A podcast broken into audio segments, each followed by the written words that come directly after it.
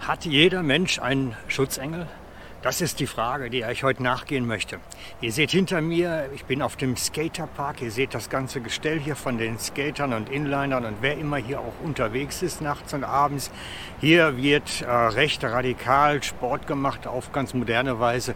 Und wenn ich hier vorbeikomme und die Jungs sehe, frage ich mich oft, haben die eigentlich einen Schutzengel? Und das bin ich auch gefragt worden vor einiger Zeit. Ja, wie ist denn das mit Menschen und Schutzengeln und äh, für wen gibt es die und wem stehen die zur Verfügung? Und ich möchte euch ein bisschen was darüber erzählen, zumindest soweit ich weiß und wie weit ich auch erlebt habe, weil das ist spannend. Also herzlich willkommen auf meinem neuen Podcast-Folge. Mein Name ist Frank Vornheder, ich bin Pastor der FCG Lenzburg und bin sonst auch im Internet recht aktiv mit meinem Kraftwerk.blog. Also wir gehen der Frage nach, wie ist das mit den Schutzengeln und mit denen, die die eigentlich dringend brauchen. Also, der Bibeltext dazu ist relativ klar. Es steht im Hebräer 1.14. Ich lese es euch mal vor. Nein, die Engel sind alle nur Diener, Wesen einer der unsichtbaren Welt, die denen zu Hilfe geschickt werden, am kommenden Heil, die am kommenden Heil teilhaben sollen, dem Erbe, das Gott uns schenkt. Mit diesem kleinen einen unscheinbaren Vers im Hebräer 1.14 wird ganz viel erklärt. Was wir oftmals auch vielleicht gar nicht so ganz genau wissen. Engel sind Diener Gottes der unsichtbaren Welt.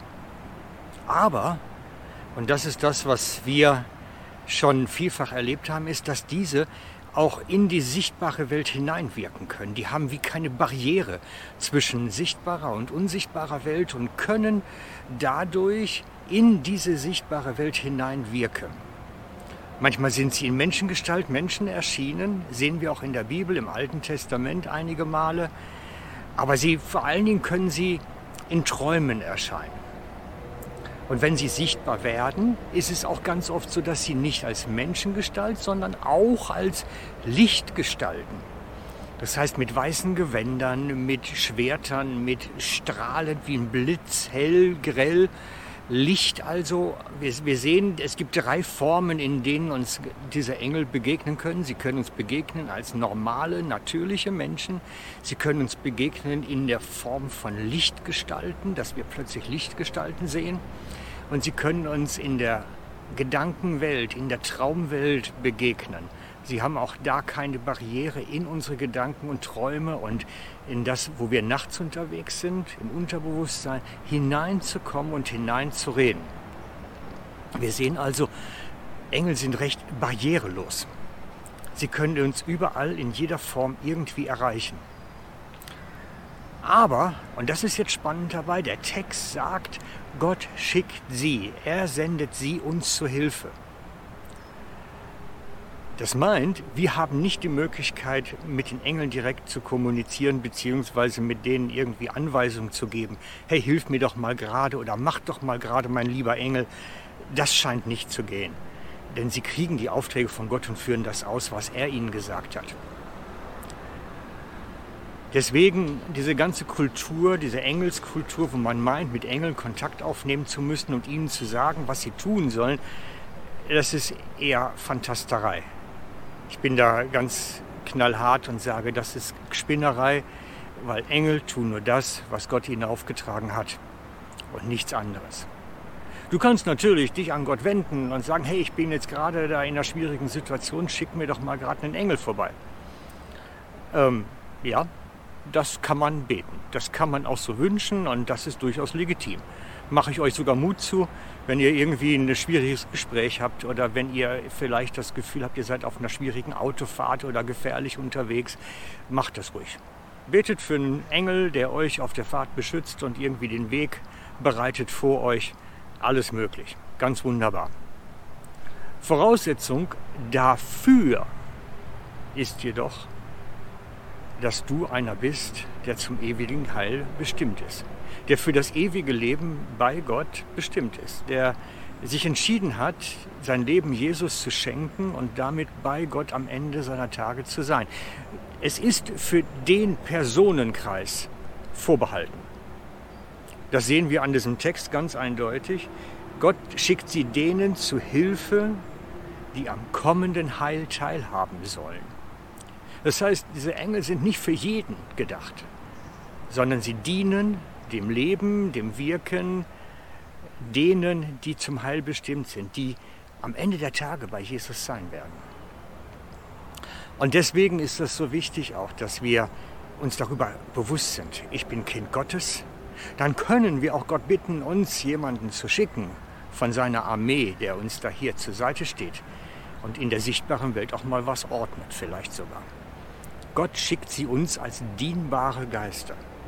Aber wie gesagt, wir können sie nicht irgendwie mit ihnen Kontakt aufnehmen, wir können nicht mit ihnen irgendwie Anweisungen geben.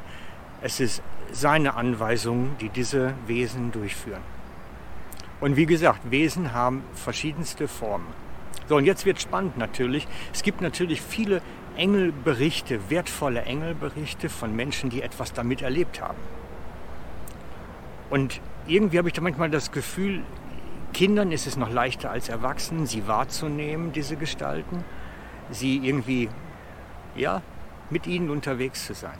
Also ich weiß eine Geschichte von einer jungen Mutter, die äh, zwei kleine Kinder zu Hause war und mit Zwillingen dann schwanger wurde. Und sie hat in dieser Schwangerschaft Schmerzen gehabt, Probleme gehabt. Und irgendwann war sie so fertig, dass sie dann auf dem Sofa lag und einfach nur geweint hat, bis es dann irgendwann besser war. Und nachher kam dann äh, ihr kleiner Sohn, noch nicht sehr alt, zu ihr und fragte, du sag mal, Mami, ist der Mann jetzt eigentlich weg, der eben da war? Und sie war ganz verwundert und sagte, du, hier war keiner. Doch, doch, sagt er. Eben war hier ein Mann und der hat dich in den Arm genommen und getröstet. Und, und das ist so für mich so ein Beispiel, woran wir sehen können, Engel sind da. Wir nehmen sie vielleicht nicht immer wahr, wir sehen sie auch nicht immer, aber sie sind schon unterwegs. Sie sind Gestalten der unsichtbaren Welt, die in die Sichtbare hineinwirken können. Und offensichtlich haben Kinder weniger Mühe, sie wahrzunehmen als Erwachsene oft. Wir sind wahrscheinlich viel zu abgeklärt, viel zu nüchtern, haben diesen Blick dafür verloren. Aber ich habe selber so eine Geschichte erlebt, als ich einmal mit dem Auto unterwegs war und recht rassig auf der Autobahn unterwegs, auf der deutschen Autobahn, musste viele Stunden, lange Strecke fahren. Und es war frei, es war Samstagmorgen, kaum Verkehr. Und wenn man schnell fährt, irgendwann habe ich dann gedacht, ja, es wäre schon schön, wenn ich jetzt wüsste, du bist da und, und achtest so ein bisschen drauf auf mich. Wäre, wäre nicht, nicht dumm, wenn du mir das zeigen könntest mal. Und ich weiß noch, dass es noch auf Schweizer Boden war, dass ich dann äh, plötzlich vor mir, ich kann nicht sagen, ob es mit den echten Augen war oder mit den geistlichen Augen war, wie vier Rösser vor dem Auto gesehen habe. Vier so blonde Rösser, sage ich mal dazu. Also Pferde, die wie so ein Gespann vor mir herliefen, so nebeneinander und irgendwie den Weg ebneten. Die waren schnell. Ich meine, ich war schnell unterwegs und nach auf der deutschen Autobahn habe ich sie immer wieder gesehen. Also sie waren eigentlich permanent da und Gott hat mir immer wieder diesen Blick geschenkt, sie zu sehen. Ich habe sowas nicht oft, aber es war extrem beeindruckend. Und ich denke, da hat Gott mir einfach da mal so vier Engel an die Seite gestellt, die Gestalt von Rössern hatten, dann in der unsichtbaren Welt und irgendwie mir diesen Blick gegeben, in dem Moment zu sehen, hey, die sind da. Und das läuft. Und es war eine fantastische Fahrt, es ist nichts passiert, trotz aller Komplikationen. Super gewesen. Ich kann nur danken dann dafür. Und deswegen wenn du in solchen Situationen bist, du darfst Gott gerne sagen, hey, schick mir doch jemanden jetzt aus deiner himmlischen Armee und steh mir bei. Dafür sind die da. Wir Christen aus der evangelikalen Bewegung, aus der Pfingstlerbewegung, wo ich herkomme, haben es immer mit dem Heiligen Geist. Aber wir vergessen, hey, da ist auch noch eine Armee. Und wir dürfen durchaus mal davon so einen kleinen Soldaten auch bestellen und sagen, Herr, schick mir doch jemanden. Also, das war's für heute. Alles Gute, reich gesegnet sollte sein. Herzliche Grüße, euer Frank.